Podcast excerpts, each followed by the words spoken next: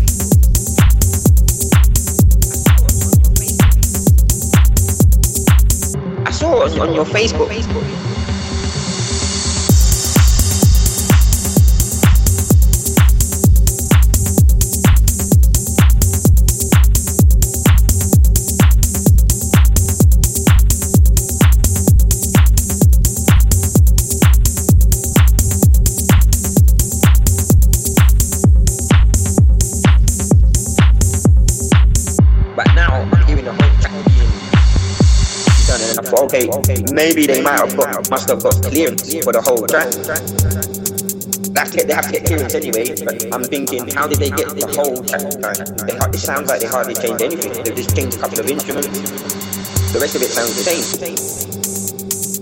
Even with drum and bass, they, they've just they've done liquid drum and bass, but all the old tracks they've redone, it up. The rest of it sounds the same,